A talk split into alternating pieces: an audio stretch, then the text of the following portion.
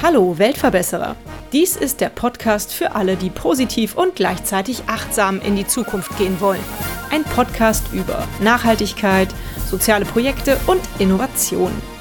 Abonniere doch unseren Kanal und verpasse keine weitere Episode des Weltverbesserer Podcasts. Seit über 15 Jahren arbeiten die Sozialheldinnen an Lösungen für mehr Teilhabe und Barrierefreiheit. Sie verstehen sich als konstruktive Aktivistinnen, die sich mittels moderner Kommunikation und Technologien für eine bessere Welt für alle einsetzen. Deswegen seid ihr auch genau richtig hier beim Weltverbesserer. Ich habe heute hier zu Gast Judita Smykowski. Judita, vielleicht erzählst du uns mal so ein bisschen was, wie sind die Sozialheldinnen eigentlich entstanden? Wie groß seid ihr mittlerweile? Ja, und was unternehmt ihr so? Die Sozialheldinnen beginnen mit Raul, Raul Krauthausen, dem Gründer ähm, und Ideengeber für ziemlich viele Projekte, Aktivist, ein Behindertenrechtsaktivist, der eben viel umtriebig ist. Und die Geschichte dahinter ist eigentlich auch die ähm, seines Cousins mit ihm. Das sind die zwei Gründer und auch ein Freund von ihm, Holger Dieterich, die immer gesagt haben, wir müssen immer ins gleiche Café, weil Raul im Rollstuhl sitzt. Und ähm, sie waren immer im gleichen Café, weil sie da wussten, da kommen sie rein. Da gibt's die Möglichkeit, ebenerdig reinzukommen. Und dann haben sie irgendwann gesagt, ach, das nervt, wir wollen auch mal in andere Cafés, aber Raul kannte keins. Und dann ist irgendwie so ein bisschen die Idee entstanden, das mal zu digitalisieren, mal aufzuschreiben in der Karte auch einfach vorzustellen, zu sagen, ähm, das und das sind rollstuhlgerechte Cafés. Und ähm, das war die Geburt der Wheelmap, einem der ersten Projekte. Mhm. Mittlerweile seid ihr aber ein richtig großer Verein geworden. Der Raul ist ja auch ein ziemlicher Promi, muss man sagen, mittlerweile.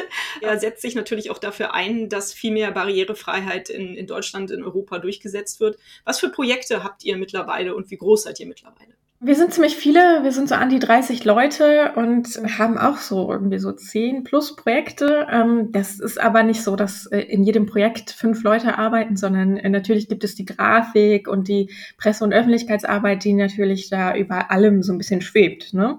Und viele Menschen machen auch viele Projekte gleichzeitig. Ähm, ich zum Beispiel äh, bin von Haus aus Journalistin, das heißt, ich mache eher die Medienprojekte bei uns. Das ist einmal Leitmedien, Leit mit D, wo wir über diskriminierungssensible Berichterstattung aufklären, wo wir in Redaktionen gehen, wo wir aber auch Journalistinnen mit Behinderung schulen und empowern. Dann mache ich einen Podcast, das ist äh, die neue Norm, heißt der mit dem Bayerischen Rundfunk zusammen. Da wollen wir eben auch wirklich das Thema Behinderung in anderen Kontexten mal sehen, also nicht nur im sozialen und medizinischen Bereich, sondern Ukraine-Krieg, ne? Wie flüchtet man als äh, jemand, äh, der behindert ist? Oder wie ist es eigentlich mit Assistenz zu leben? Oder wie ist es mit der Verkehrswende? Die muss eben auch inklusiv werden, sonst wird das nichts und barrierefrei vor allem. Das heißt, diese Themen beschäftigen uns da. Dann eben diese datenbetriebenen Projekte, ne, wie die Wheelmap, aber auch andere, wo wir wirklich versuchen, die Welt bisschen ja, die Daten zu erfassen, die es gibt zu Barrierefreiheit, aber auch zu ermutigen, Daten zu sammeln, damit ich als Rollstuhlfahrerin, die ich bin, zum Beispiel eher auf dem Handy gucken kann. Kann ich heute das Haus verlassen? Werde ich irgendwelche Barrieren finden an der U-Bahn-Station, am Fahrstuhl oder nicht? Und wenn ich dieses Wissen habe, werde ich eben auch nicht behindert äh, in meiner, ja, in meiner Freiheit irgendwo hinzukommen, wo ich hingehen möchte und eben auch so ein bisschen ja Beratung allgemein ähm, zum Thema Veranstaltungen, zum Thema Kommunikation, Werbung, Redaktion habe ich schon genannt. Also wir sind sehr, sehr viel unterwegs und gehen sehr, sehr viel in die Unternehmen und in die Redaktionen rein und sind meistens leider auch die ersten behinderten Menschen, die da auch wirklich reinkommen und müssen immer wieder auch viel erzählen über das Leben von behinderten Menschen. Wir haben ja zehn Prozent der Menschen in Deutschland haben eine Behinderung, aber wenn wir so ein bisschen gucken in unserem Bekanntinnenkreis, im, ja, in der Arbeit, gibt es da eigentlich jemanden? Und ich glaube, dass müssen wir uns leider mit Nein beantworten. Das heißt, wo sind diese Menschen eigentlich? Ne? Also sie sind in parallelen Systemen. Das ist nämlich auch noch ein großer Einsatz von uns, diese parallelen Systeme, die Behindertenwerkstätten, die wirklich nichts mit Mindestlohn zu tun haben und nichts mit erstem Arbeitsmarkt irgendwie da auch ein bisschen sich einzusetzen, dass eben behinderte Menschen eher auf dem ersten Arbeitsmarkt auch Fuß fassen können. Das ist so der Überblick. Mhm. Ja, gut, ja, das ist auf jeden Fall schon mal ein guter Überblick. Jetzt hast du erzählt, an welchen Projekten du mitarbeitest, äh, hauptsächlich an denen, an denen natürlich irgendwie vielleicht mediales Fachwissen auch gefragt ist. Aber was ist denn dein Lieblingsprojekt? Mein Lieblingsprojekt, da könnte ich mich gar nicht zwischen. Kann man das so sagen? Nee, da könnte ich mich gar nicht entscheiden zwischen Leitmedien und die neue Norm, weil das ist beides so wichtig und so eine Herzensangelegenheit auch von uns. Ähm, einerseits wirklich zu schulen und zu empowern und zu sagen, hier, ihr braucht mehr Diversität in den Redaktionen. Da erzählen wir ja auch nichts Neues. Also manchen schon, aber eigentlich ist es nichts Neues und eben trotzdem auch selber das zu machen, ne? die neue Norm eben selber zu machen und Geschichten über Behinderung zu erzählen, immer wieder auch die Menschen einzuladen, zuzuhören. Denn das ist etwas, was eben behinderte Menschen eben immer noch machen müssen in Deutschland. Sie müssen immer jemanden einladen, sie müssen immer von sich erzählen, wie funktioniert das, wie komme ich klar, was brauche ich, wie, wo werde ich diskriminiert. Da kann ich auch verstehen, dass es manche auch leid sind, ne, das zu erzählen. Und deswegen kommen wir und machen das einfach, damit man nicht überall, ja, die Basics nochmal erzählen muss. Dann können wir ja eigentlich hier mal von Podcast auf Podcast verweisen. Wie oft erscheint denn die neue Norm? Einmal im Monat beim Bayerischen Rundfunk. Ah, schön. Mhm. Findet man natürlich genau wie den Weltverbesserer Podcast in allen Podcast-Apps. Also schaut da mal rein, das ist bestimmt hörenswert. Vor welchen Problemen stehen denn behinderte Menschen in Deutschland noch? Vielleicht kannst du uns da mal so ein bisschen aufklären, weil du hast es ja gerade gesagt, viele von denen, die jetzt keine Behinderungen haben, wissen das ja manchmal gar nicht, ne? was da so eigentlich noch für Probleme im Alltag auf einen lauern. Naja, ich glaube, das äh, Thema Barrierefreiheit, Barrierefreiheit, das Wort hat wahrscheinlich schon die eine oder der andere gehört. Da denken wir wahrscheinlich eher an RollstuhlfahrerInnen, aber das ist ja nicht alles. Also nicht nur die Ebenerdigkeit oder die Stufenlosigkeit sollte gegeben sein, sondern eben auch, ja, Barrieren in den Köpfen. Das ist natürlich auch so ein Klischee, ähm, wo man sich vielleicht auch ein bisschen ausruht äh, auf diesen äh, Berührungsängsten. Ja, wir können ja nichts dafür, dass wir noch nie jemanden getroffen haben. Doch, kann man, indem man einfach aktiv wieder reingeht und, und wirklich diese Begegnung eben schafft und offen ist. Und eben ja, diese Barrieren gibt es auch im Umgang, auch das nicht mitgedacht werden. Das ist ja auch in diesen ganzen Diversitätsdebatten, die zum Glück jetzt auch wirklich geführt werden, rutscht Behinderung manchmal echt hinten über. Und zwar ziemlich oft. Und mhm. das ist auch sehr, sehr schade. Da müssen wir auch immer wieder Behinderung hochhalten, dass das wirklich auch mitgenannt wird und mitgedacht wird. Und wo wir hinwollen, ist eben das Disability Mainstreaming. Das bedeutet eben, dass Behinderung überall mitgedacht wird, nicht nur in der Werbung, also ne, dass man nicht nur für irgendwelche Sanitätshäuser Werbung machen kann, sondern eben auch für Klamotten, für Apfelsaft, was auch immer. Das ist ja, wir sind ja auch Konsumentinnen als behinderte Menschen. Ne? Wir sind auch WählerInnen, das heißt, wir müssen auch mitgedacht werden in der Politik und das ist immer noch viel zu wenig so. In der Gesetzeslage ist es so, dass in Deutschland eben auch die Privatwirtschaft immer noch nicht verpflichtet ist zur Barrierefreiheit. Das heißt, es hat wirklich großen Einfluss auf unser Leben, dass die Gesetze nicht genügen. Das heißt, ich kann in viele Restaurants nicht rein mit dem Rollstuhl. Eine taube Person kann viele Fernsehsendungen nicht gucken, weil keine Untertitel da sind. Und Inklusion in der Schule ist auch nochmal ein sehr, sehr großes Thema, wo es sehr, sehr viel Verbesserungsbedarf gibt. Also wir haben noch ein paar Baustellen, und ich würde mir einfach wünschen, dass viele Menschen sich dem einfach bewusst sind und das immer mitdenken und dann eben ihren Teil dazu beitragen, dass das besser wird. Wer kann sich dann jetzt an euch als Verein wenden? Mit welchen Problemen kann man zu euch kommen? Und auf der anderen Seite vielleicht auch, wie kann man euch helfen? Was kann man tun, um eure Projekte voranzubringen? Wir sind natürlich ein gemeinnütziger Verein, das heißt, äh, wir sind auf Spenden, auf Förderungen angewiesen. Wir kooperieren natürlich aber auch gerne, also Beratungsthemen habe ich ja schon angerissen. Ähm, das geht wirklich von, äh, wie stelle ich mich äh, nach außen dar, wie ist meine Sprache, ist es inklusiv, ist meine Website barrierefrei, was gibt es vielleicht in meinem Gebäude noch konkret. Also wir besuchen auch wirklich und begehen aus unserer Sicht die Gebäude und geben noch Tipps bis hin zum Geschichten erzählen, ne, zum Storytelling. Das ist natürlich auch ganz, ganz wichtig. Wie sind wir da aufgestellt? Da geben wir auch Tipps und setzen das gerne um mit den Menschen. Und eben der letzte Punkt ist eben auch dieses ganze ArbeitgeberInnen, ArbeitnehmerInnen. Wie werde ich da inklusiver? Was kann ich tun, um eben inklusiver zu werden? Da hat sich nämlich auch gezeigt, dass dieser Satz, bei gleicher Eignung werden behinderte Menschen bevorzugt, das ist halt so ein Satz das schreibt man drauf und das schreibt man rein, weil man es vielleicht muss. Aber was bedeutet dieser Satz eigentlich? Bin ich eigentlich wirklich bereit oder habe ich eigentlich insgeheim Angst, dass sich da jemand bewirbt und oh Gott, da muss ich den nehmen? Ähm, das stimmt ja auch überhaupt nicht. Genau, also diesen Satz eben mit Bedeutung zu füllen und eben keine Angst zu haben und genau zu wissen, was auf einen dazu kommt und eben zu sagen, wir sind bereit, mit dir nochmal die Gebäude durchzugehen und äh, wir sind bereit irgendwie für Feedback und, und setzen uns dafür ein, dass du hier gut arbeiten kannst. Ne? Das, ähm, diese, diese Offenheit schulen wir dann eben auch und das Wording, die Bilder, die Bildsprache habe ich ja auch schon erwähnt. Also auf vielen, vielen verschiedenen Ebenen kann man uns ja anfragen. Und wenn jetzt zum Beispiel jemand eine Behinderung hat und merkt, keine Ahnung, bei ihm auf dem Arbeitsweg äh, sind sehr viele Stellen oder muss ja jetzt nicht unbedingt diese, diese physische Barrierefreiheit sein oder irgendwie was anderes. Er merkt, äh, dass er irgendwie äh, vielleicht nicht gut behandelt wird oder dergleichen von Menschen, mit denen er täglich zusammenkommt. Solche Leute können sich wahrscheinlich ja auch dann euch, an euch wenden und werden, da wird äh, ihnen geholfen, oder? Na, wir machen keine Einzelfallberatung. Dafür sind ja die unabhängigen ergänzenden Teilhabeberatungen da. Also wir greifen vieles auf, was passiert. Wir kennen das alle, die Erlebnisse, die Diskriminierungen, die kleinen und großen Barrieren, die es manchmal gibt. Und die greifen wir natürlich auf in, im Podcast zum Beispiel. Aber Deutschland macht es einem da auch nicht leicht. Es gibt ja auch das föderale System. Das heißt, was vielleicht für uns in Berlin die richtige Herangehensweise ist, muss nicht für Hessen gelten. Ähm, das heißt, das ist schwierig, einfach da wirklich in Einzelfällen ähm, zu vermitteln. Aber zum Glück gibt es ja diese Systeme wie unabhängige, ergänzende Teilhabe, wo wirklich auch behinderte Menschen, behinderten Menschen helfen und wirklich mit Rat und Tat zur Seite stehen. Das ist eine gute Stelle, an die man Gut, da kommen wir dann direkt mal zu meiner nächsten Frage. Wie ist denn so das Feedback auf eure Arbeit? Wie begegnen euch die Leute?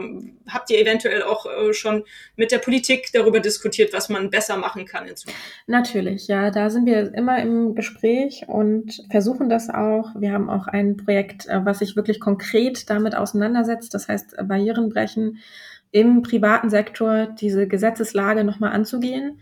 Ähm, das ist ja ein langer Weg, das ist ein langer juristischer Weg auch, da immer wieder auszutarieren, wo die Reise hingehen kann. Es gibt natürlich auch die Rechte der LadenbesitzerInnen, die irgendwie nicht, nicht jeder kleine Kiosk kann natürlich ähm, Umbaumaßnahmen finanzieren und das ist, äh, da muss man einen Mittelweg finden. Auf der anderen Seite haben wir die UN-Behindertenrechtskonvention, also die Erklärung der Rechte von behinderten Menschen, die Deutschland wirklich 2009 schon unterschrieben hat. Und seit 2009 sind wir verpflichtet, behinderten Menschen in der Wahl auf der Wohnung, im äh, Bildungssystem, in der Repräsentation in den Medien. In ganz, ganz vielen Bereichen sind wir eigentlich verpflichtet, mit dieser Unterschrift die Gesetzeslage so zu machen, ähm, dass es behinderten Menschen gut geht und dass es nicht ihnen anders geht als nicht behinderten Menschen. Und das muss man einfach sagen, 2022 ist es immer noch nicht umgesetzt. Das heißt, da ist so eine große Diskrepanz, dass wir auch immer wieder laut sein müssen, dass wir immer wieder protestieren müssen, dass wir immer wieder auch Gespräche führen müssen.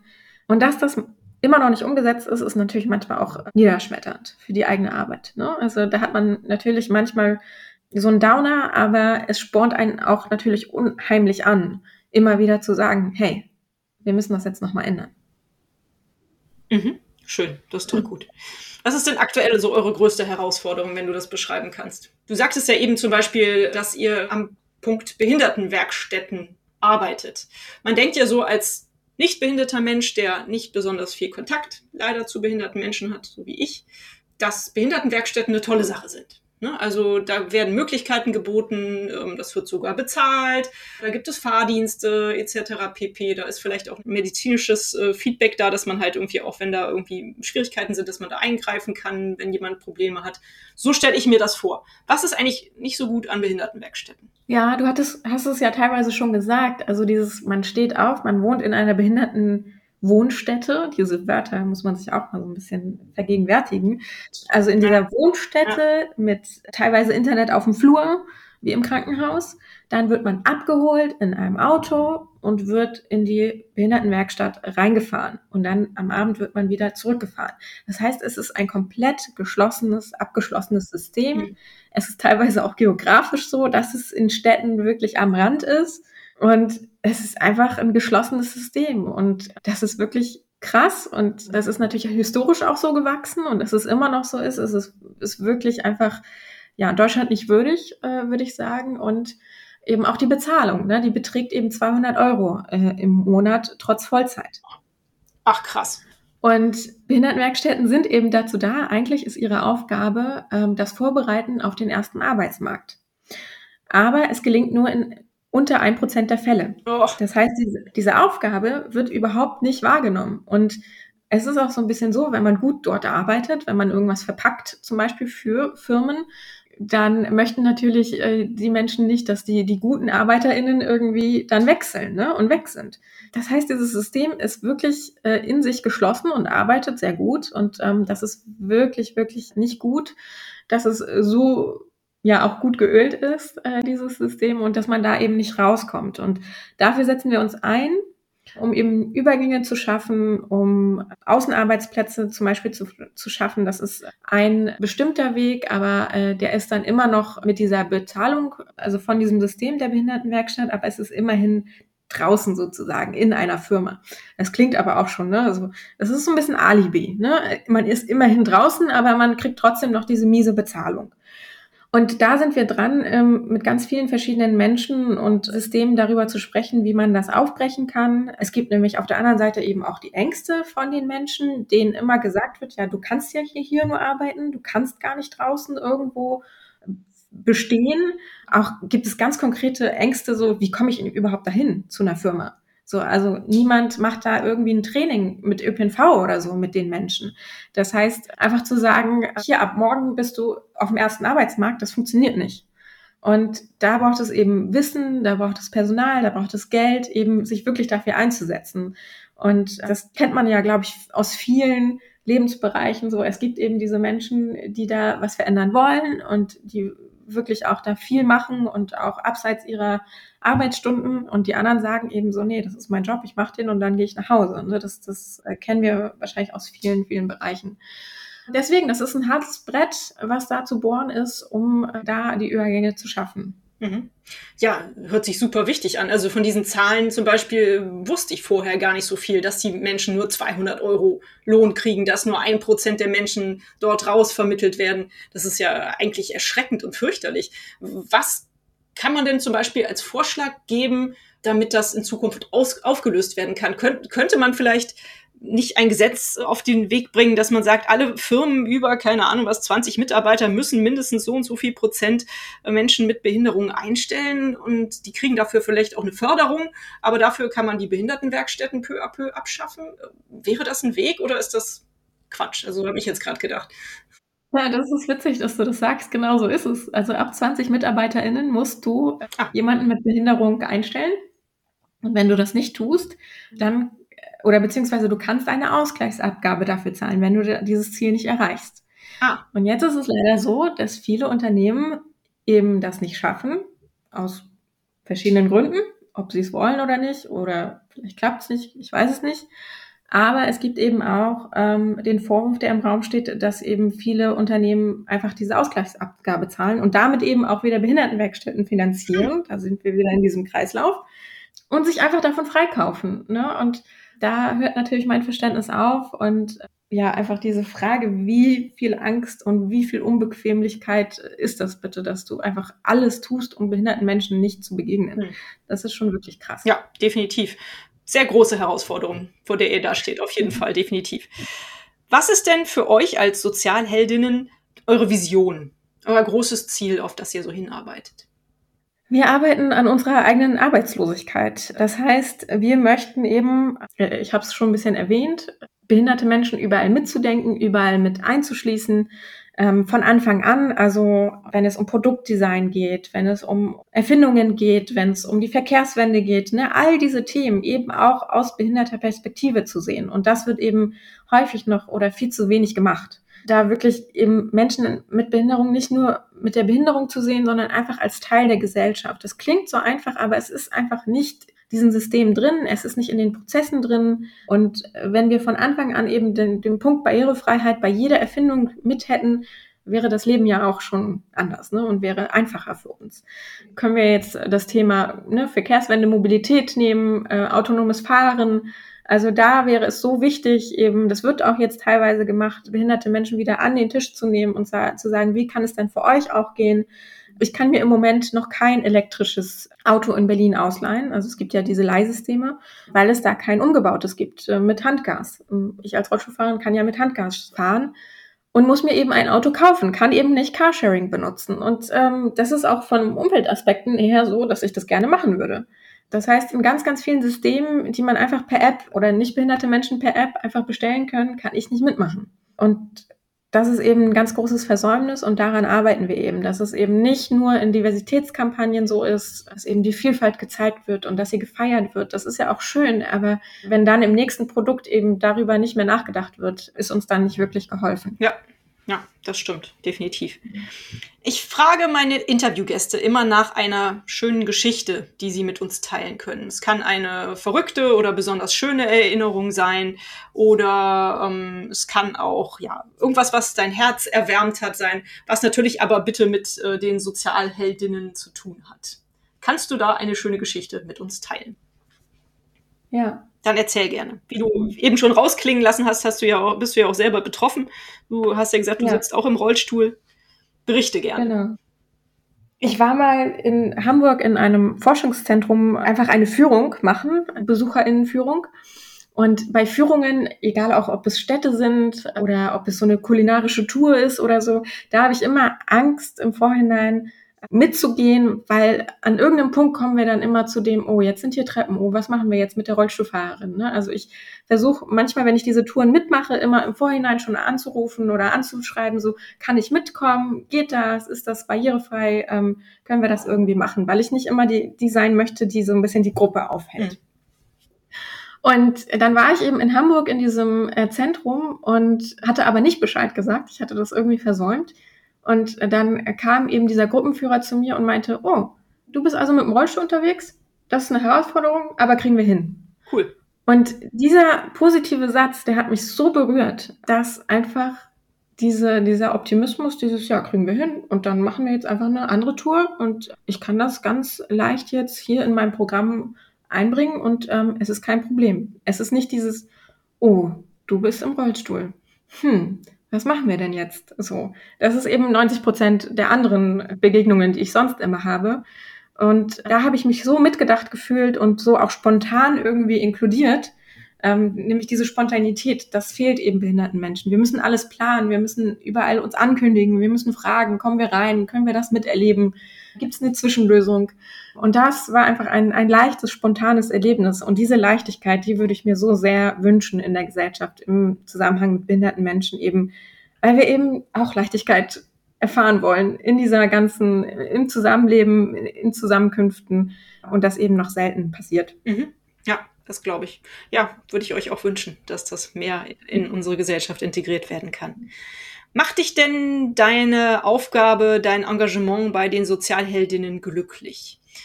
Wie würdest du das beschreiben? Ja, es erfüllt einen, wenn jemand zu dir sagt, ich habe darüber noch nie nachgedacht, oh, oh jetzt, seitdem ich dich kenne, fallen mir so viele Dinge auf, das macht mich einerseits glücklich, andererseits natürlich auch nachdenklich. Ich kann nicht zu allen Menschen hingehen und nicht alle Menschen schulen. Natürlich habe ich da viele MitstreiterInnen, aber wir sind trotzdem viel zu wenige, natürlich. Ne? Und da würde ich mir wünschen, dass eben dieses Wissen einfach weitergetragen wird, dass in der Schule mehr darüber gesprochen wird. Es gibt eben Rollstuhlfahrerinnen, es gibt Menschen, die nicht sehen können, es gibt Menschen, die eben ja anders lernen oder langsamer lernen, dass wir das alle schon so ein bisschen mitbekommen ähm, als Kinder und eben dann nicht äh, völlig äh, ratlos sozusagen bei der ersten Begegnung sind. Das würde ich mir sehr, sehr wünschen. Aber es macht mich eben glücklich zu sehen, dass wir eben mehr Fortschritte haben, dass eben behinderte Menschen schon mehr Teil des Öffentlichen sind als vielleicht noch vor zehn Jahren. So weit kann ich ja auch noch nicht zurückblicken dass eben Rollstuhlfahrerinnen immerhin so ein bisschen auch im Bewusstsein sind, was natürlich noch zu wenig ist, aber immerhin gibt es das, dass auch in der, in der fiktionalen Welt was passiert und dass man sich da wirklich ähm, viele Gedanken macht und es einem bewusst wird, wenn man eben Geschichten erzählt über behinderte Menschen, fiktionale, dass sie eben dann doch ganz reale Auswirkungen haben auf behinderte Menschen und dass man sich da beraten lässt auch. Da sehe ich schon auf jeden Fall Fortschritte. Das heißt, manchmal erfüllt es mich mit Freude, manchmal eben wieder Punkte der Niedergeschlagenheit, wenn man dann wieder denkt, oh, es ist noch wirklich ein weiter Weg und ob ich das noch erleben werde, so wie ich das möchte. oder wie ich mir das wünsche. Genau, und dann eben auch dieser, diese Anstrengung, dass man nicht Feierabend hat von den Barrieren. Erzählt tagsüber darüber und man bekommt Geld dafür, Menschen aufzuklären. Das ist ja einfach mein Beruf. Aber ja, nach Feierabend geht's ja weiter. Und das ist nicht so, dass man eben Feierabend von diesen Erlebnissen hat. Genau, aber so insgesamt bin ich auf jeden Fall positiv und ähm, das bestärkt einen auch die positiven Rückmeldungen. Es gibt ja auch vielleicht so eine natürliche Barriere irgendwie, jemandem zu sagen, behinderte Menschen interessieren mich nicht. Das ist ja irgendwie alles Diversity, Gewäsch, keine Ahnung. Also so klar kommt es mir nicht entgegen und das ist eben auch gut. Ach schön, das hört sich doch ganz positiv an. In der Einleitung habe ich es ja schon gesagt, ihr seid definitiv Weltverbesserer, logisch. Ihr versucht die Welt ein Stück besser zu machen. Was müsste denn deiner Ansicht nach passieren, wenn du drei Wünsche frei hättest, damit die Welt ein Stück besser würde? Also erstens Wissen, wie ich eben schon gesagt habe, das Wissen über bestimmte Lebensentwürfe, über behinderte Menschen, dass es äh, sie gibt, wie sie leben, dass das nicht bedeutet, dass das Leben automatisch schlechter ist. Das würde ich mir wünschen. Dann würde ich mir natürlich die Barrierefreiheit, also in meinem Sinne natürlich auch die Ebenerdigkeit wünschen, nicht mehr mir irgendwelche Gedanken machen zu müssen, sondern einfach Foodtouren durch italienische Altstädte machen, was ich gerne machen würde und einfach nur Pasta essen, ohne mir Gedanken zu machen. Und das dritte, mehr Begegnungen, also so, so wie ich das, dieses Beispiel aus Hamburg auch erwähnt habe, dieses es ist kein Problem, sondern es ist etwas, was wir zusammen meistern und Freude auch an der Begegnung, an, an Verschiedenheit, auch die Akzeptanz sozusagen, dass alle Menschen sind in ihrer Weise verschieden, dass da nicht so ein großes Ding draus gemacht werden muss. Mhm. Schön. Das sind tolle Wünsche, gefällt mir sehr gut. In meinem Podcast geht es ja nicht nur um soziales Engagement, sondern auch um Nachhaltigkeit. Wie beschäftigt dich denn das Thema? Auf jeden Fall sehr. Klimakrise ist ein Thema natürlich, wo man nicht dran vorbeikommt, ähm, wo wir aber auch drüber sprechen, zum Beispiel im Podcast, dass wir ja viele, auf uns kommen viele Veränderungen zu, Katastrophen, äh, Naturkatastrophen, die eben selbstverschuldet sind und wo wir dann auch wieder über Evakuierungssysteme, Notfallsysteme sprechen müssen, wo behinderte Menschen eben auch nicht mitgedacht werden. Ja. Ne? Das ist einfach, wenn man dann wegrennen kann, dann kann man wegrennen und äh, wenn man im Rollstuhl sitzt, kann man eben nicht wegrennen oder wenn man taub ist, kann man eben keine Sirenen hören. Das ist etwas, was uns auf jeden Fall beschäftigen muss.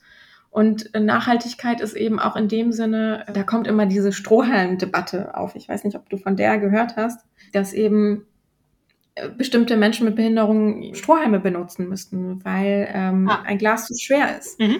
Und dann müssen sie eben auch Plastikstrohhalme benutzen, weil die leichter sind als Glasstrohhalme.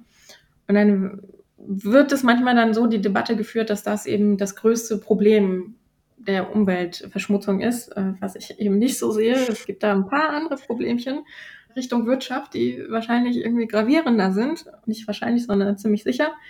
Und da, da verschiebt sich so ein bisschen die Debatte, was einfach schade ist. Mhm. Wir brauchen da einfach barrierefreie Systeme und müssen mitgedacht werden und, und dann können wir eben drüber reden. Was können wir trotzdem als jeder und jeder Einzelne tun? Da behinderte Menschen sind da auch dabei, auf jeden Fall. Also wir sind ja nicht nur Leute, die irgendwie ja für die Lösungen gefunden werden muss, sondern wir sind natürlich auch in der Verantwortung, Klimakrise nicht weiter voranschreiten zu lassen. Ne? Aber das ist ein großes Thema und ähm, das wird uns auch immer mehr beschäftigen, das glaube ich. Mhm. Ja, auf jeden Fall. Du hast ja eben auch schon gesagt, du versuchst auch ein E-Auto zu benutzen, aber wenn du natürlich äh, vom Carsharing ausgeschlossen bist, ist das natürlich auch keine so eine schöne Sache, die so schnell nachhaltig ähm, zu lösen ist. Was? Genau. Und das äh, ÖPNV ist eben nachhaltiger, mhm. aber der ist dann eben manchmal nicht barrierefrei. Ne? Und der, die Aufzüge sind kaputt oder die Stufe ist zu hoch ja. für die U-Bahn. Oder es gibt nur Busse und die fahren alle 20 Minuten. Das haben natürlich auch alle Menschen wieder, ne? das Problem, nicht nur behinderte Menschen. Also ja, das sind immer, immer ein paar Sachen, die einen dann doch stoppen. Gibt es viel Verbesserungsbedarf auf jeden Fall.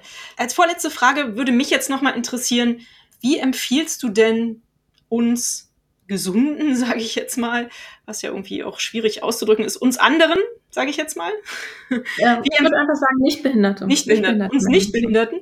Wie empfiehlst du uns, jemand Behinderten zu begegnen? Weil ich finde das tatsächlich, obwohl ich versuche da sehr aufgeschlossen zu sein, manchmal noch wirklich schwierig. Man möchte ja auch nicht aufdringlich wirken, ne? also dass man jetzt mhm. immer die Hilfe direkt anbietet. Wenn ich jemandem begegne, der eine Behinderung hat, ähm, wie ist die beste Begegnung? So wie alle anderen auch. alle, wenn du im Supermarkt jemanden siehst, wo du denkst, vielleicht sollte ich ihm Hilfe anbieten, dann machst du das. Und, und wenn derjenige sagt nein, dann gehst du weiter. Ne? Also ich glaube, da machen wir uns viel zu sehr Gedanken drum, okay. wie wir wirklich da in Kontakt treten. Und das Helfen ist eben auch ganz persönlich aus meinem Alter kann ich dir sagen, dass ich manchmal gerne die Hilfe in Anspruch nehme und nicht gerne frage, wenn ich einen schlechten Tag habe. Man möchte nicht immer angewiesen sein und dann nehme ich die Hilfe gerne in Anspruch, wenn jemand dann fragt. Ähm, das Wichtigste ist eben bei dieser Frage auch ein Nein zu akzeptieren. Das machen manche Menschen eben nicht, weil sie eben dieses Bild im Kopf haben eines leidenden Menschen mit Behinderung, dem man unbedingt helfen muss.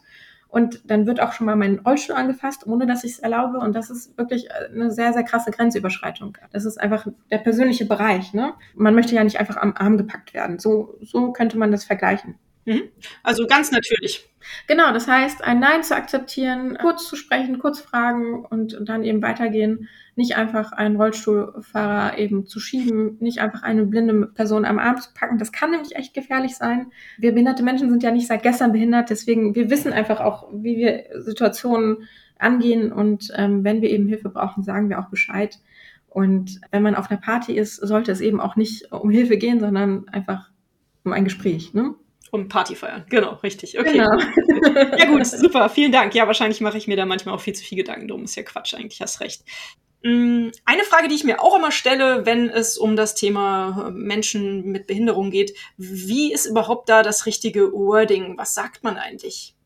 Also Behinderung auf jeden Fall zu nennen, ist ganz, ganz wichtig. Es gibt viele, viele Berührungsängste zu, dem, zu diesem Begriff. Da gibt es auch viele, viele andere Begriffe, äh, die immer wieder genannt werden. Ne? Besondere Bedürfnisse, besondere Herausforderungen, Einschränkungen, Handicap. Und wenn ihr das hört, diese Begriffe immer sich so fragen, warum wird das gerade benutzt? Ist es einfach nur eine Berührungsangst oder eine Vermeidungstaktik gerade? Oder hat jemand das als Selbstbezeichnung gesagt? Selbstbezeichnungen sind nämlich auch ganz, ganz wichtig, immer wieder abzufragen. Aber wir würden auf jeden Fall empfehlen, bei Behinderung zu bleiben, denn dieses Wort beschreibt ganz, ganz viel, was ganz, ganz wichtig ist. Nämlich einmal die Dimension, eine Behinderung haben und eben behindert sein. Also die Barrieren, über die wir schon gesprochen haben. Das ist ganz, ganz wichtig, das beides mitzunennen und mitzudenken immer. Der Status einer Behinderung gibt ja auch sogenannte Nachteilsausgleiche. Ne? Also auch gesetzlich ist das ein Status einfach. Ähm, Nachteilsausgleiche, mhm. die natürlich viel zu wenig sind, aber das ist ein anderes Thema. Genau, aber sprachlich bei diesem äh, Begriff zu bleiben, ist sehr, sehr wichtig und eben auch den Menschen mitzunennen. Also behinderter Mensch mit Mensch mit Behinderung, das sind zwei verschiedene ähm, Ausdrücke, die kann man synonym verwenden, aber ähm, wer es genau wissen will, ist eben Mensch mit Behinderung stellt so ein bisschen noch mehr die Diagnose zum Menschen. Also das ist so deine Behinderung, du bist im Rollstuhl, ne, das stimmt ja auch, aber ich habe ja auch die Barrieren und behinderter Mensch zeigt eben noch ein bisschen mehr, man wird wirklich behindert auch. Das ist so ein bisschen der Unterschied. Wichtig ist eben nicht zu sagen, die Behinderten.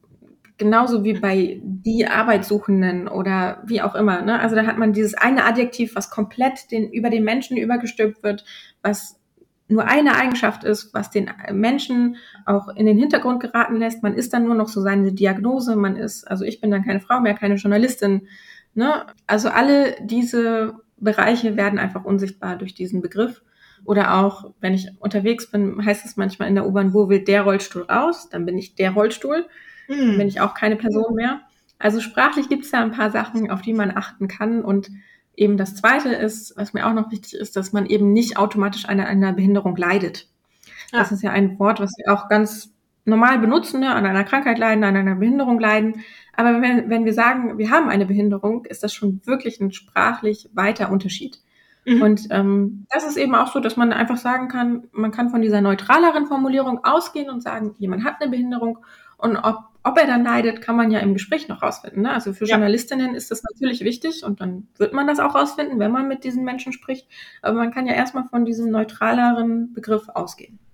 Cool, super. Ja, das ist wichtig. Was ist denn zum Beispiel mit dem Begriff äh, Rollifahrer? Ist das was, was euch belastet oder ist das nicht schlimm? Also wenn, das sagen ja viele, ne? Da hinten kommt ein Rollifahrer. Ja. Ach, ähm, ganz persönliche Meinung, äh, ich finde, Verniedlichungen müssen nicht sein. Also okay. alles klar. Rollstühle. Ich, ich nenne auch meine Krücken Krücken und äh, andere würden Unterarm G-Stützen sagen, aber ja, wir sind nicht bei Scrabble. Alles klar, weiß ich Bescheid. Super, danke dafür. Meine allerletzte Frage, liebe Judita, erstmal vielen, vielen Dank für, diese, für diesen tollen, informativen Podcast, dafür, dass du uns so viel über die Sozialheldinnen erzählt hast. Und meine allerletzte Frage geht immer nach einem Buchtipp, weil ich so gerne lese und deswegen frage ich auch immer nach Buchtipps für meine Hörerinnen. Hast du einen schönen Buchtipp für uns? Die Bücher sind erhältlich bei booklooker.de, dem Marktplatz für Bücher. Oder vielleicht magst du uns noch einen anderen Podcast empfehlen. Ich meine, die neue Norm haben wir jetzt alle auf dem Schirm, da wollen wir alle gerne reinhören. Aber ja, also äh, was, was zum Thema behinderte Menschen. Ich habe ja gesagt, das Wissen darüber ist ganz, ganz wichtig, damit wir eben nicht bei Null anfangen. Und da gibt es viele, viele Menschen, behinderte Menschen, die eben im Internet äh, kostenlos aufklären, immer wieder Bildungsarbeit machen und das einfach auch ihre Berufung ist. Und das ist mein Tipp. Also wirklich bei, in den sozialen Medien, äh, bei Instagram oder auch Blogs zu lesen von behinderten Menschen, wo du einfach aus erster Hand ganz, ganz viele Fragen schon beantwortet bekommst. Und wenn du dann die reale Begegnung hast, musst du nicht auch bei Null anfangen. Also da sich wirklich umzugucken und den Menschen zu folgen. Und da kann man bestimmt auch den einen oder anderen Filmtipp immer mal aufgreifen oder abgreifen. Meine persönliche Empfehlung sind zwei Serien, wo das Thema Behinderung eben beiläufiger und nicht so leidend und schwer und als Problem dargestellt wird. Ähm, das ist bei Netflix einmal Ginny und Georgia, eine Serie über einen, ja, eine Mutter und eine Tochter mhm. und, und viele andere in der Kleinstadt. Und das zweite ist Sex Education, eben diese Jugendserie, ähm, wo es ja auch um Sex geht, um, um Berührungsängste, um, um Romantik, um Beziehungen. Und in diesen beiden Serien wird es wirklich schön behandelt, das Thema. Also dafür eine Empfehlung. Klasse, super, vielen Dank. Jetzt habe ich noch eine Frage, wo wir einmal so schön reden und, und du mir hier Rede und Antwort stehst. Ähm, ich habe einen neunjährigen Sohn, der hat bisher auch eigentlich keinen Kontakt zu Menschen mit Behinderung gehabt. Gehe ich mit ihm genauso um, dass ich ihm halt sage, so, du, wenn du mal irgendwie einen, ähm, jemanden triffst, der behindert ist, der vielleicht nicht hören kann oder nicht sehen kann oder nicht richtig laufen kann oder was auch immer, geh ganz normal mit ihm, geh ganz natürlich mit ihm um, sei höflich äh, und zuvorkommend, wenn er Hilfe braucht, aber ähm, sonst behandle ihn wie einen ganz normalen Menschen? Ist das das, was man auch den Kindern sagen sollte? ich kann es eben von der anderen Seite. Ich hatte ja schon viele Begegnungen mit Kindern und ich persönlich bin da auch immer total beseelt, weil du so viel auch tun kannst in so einer Begegnung, in so einer kurzen Begegnung mit Kindern. Und äh, deswegen, also wenn das Thema viel früher auch stattfinden würde, wäre es besser. Und also bei mir, wenn du mich triffst, kannst du wirklich alles fragen das ist eben ganz, ganz wichtig, ne, dass Fragen beantwortet werden von Kindern. Andere Menschen mit Behinderung sagen eben so, ach, ich habe keine Lust, immer allen Menschen zu erklären. Ne? Das kann man natürlich auch verstehen, das ist ja eine persönliche Sache. Aber ja, ich bemühe mich da immer sehr, ähm, die, die Fragen zu beantworten, auch das Gucken zuzulassen, natürlich nicht zu doll. Mein Mann ist da immer so ein bisschen so, dass er irgendwann Grimassen schneidet, wenn er das bemerkt, dass jemand nicht zu lange anguckt. Ja, also bei Kindern bin ich da wirklich sehr, sehr offen und beantworte ihnen jede Frage. Und ich glaube, ich würde es nicht so tun, gerade wie du gesagt hast. Also nicht dieses Vorbereitende, weil ich glaube, mhm. das ist zu, zu abstrakt. Also mhm. es gibt ja so viele verschiedene Behinderungen, deswegen glaube ich nicht, dass du es so vorbereiten kannst, ähm, sondern eher in dem Moment selbst zu sagen, also was du nicht machen solltest, ist dieses, ah, jetzt guck da nicht so hin, warum guckt eigentlich dein Kind gerade dahin? Das heißt ja eben, dass es nicht, äh, nicht oft gesehen wird und darüber vielleicht eher ins Gespräch zu kommen. Ne? Und es gibt ja auch so viele Bücher mittlerweile, die, die da auch viel Figuren einfach haben mit Behinderung, die gar nicht so im Vordergrund stehen, was auch irgendwie schön ist. Das heißt, äh, da hat sich viel getan. Genau, und einfach zu beschreiben, es gibt eben solche Menschen und solche Menschen, die einen können das, die anderen können dies. Und du kannst eben mit deinem Bein laufen, andere brauchen dafür eben Krücken oder andere brauchen dafür eben ein Gefährt unterm Hintern, so ein bisschen das zu erklären. Mhm, cool. Dabei fällt mir eine Serie ein, die mein Sohn nämlich geguckt hat, äh, die Pfefferkörner. Äh, das mhm. ist tatsächlich von den öffentlich-rechtlichen äh, eine Serie über so eine Detektivbande. Und da gibt's, glaube ich, auch seit der letzt vorletzten Staffel jemanden, der im Rollstuhl sitzt. Also es kommt tatsächlich auch ein bisschen in diesen Bereichen an. Ist ja schön zu wissen. Ja, klar, kleine, klitzekleine Einschränkung. Ja. Da ist eben ein Mädchen, äh, was nicht wirklich im Rollstuhl ist. Und das gehört eben auch hm. zu unseren Forderungen, okay. wirklich Leute zu besetzen, die eben auch den Rollstuhl schon mitbringen. Verstehe. Und nicht, nicht behinderte Menschen dann in, in den Rollstuhl reinzutun. Ja. Ja, das stimmt. Das wäre dann noch eine Verbesserung. Aber das habe ich zum Beispiel ja noch nicht gesehen gehabt. Oder ja. gewusst zumindest. Gut, vielen Dank, Judita. Das Gespräch mit dir hat mir sehr viel Spaß gemacht und mir sehr viel um, ähm, neue Informationen und, und tolle neue Anregungen gegeben. Ich danke dir für dein Engagement. Ich wünsche euch weiterhin ganz, ganz viel Erfolg mit den Sozialheldinnen. Ich denke, wir bleiben in Kontakt. Vielen Dank. Bis bald. Danke dir. Und euch vielen Dank fürs Zuhören. Wie immer findet ihr natürlich alle Informationen und Links zu diesem Projekt in den Show Notes. Hat es euch gefallen? Fühlt ihr euch inspiriert, bewegt? Habt ihr Verbesserungsvorschläge für mich? Dann schreibt mir gerne. Auch die E-Mail-Adresse findet ihr in den Show Notes. Abonniert doch den Weltverbesserer Podcast, dann verpasst ihr keine Episode mehr. Teilt, liked und kommentiert diese Folge des Weltverbesserer Podcasts. Ich würde mich sehr freuen. Vielen Dank dafür und bis bald. Eure Birte.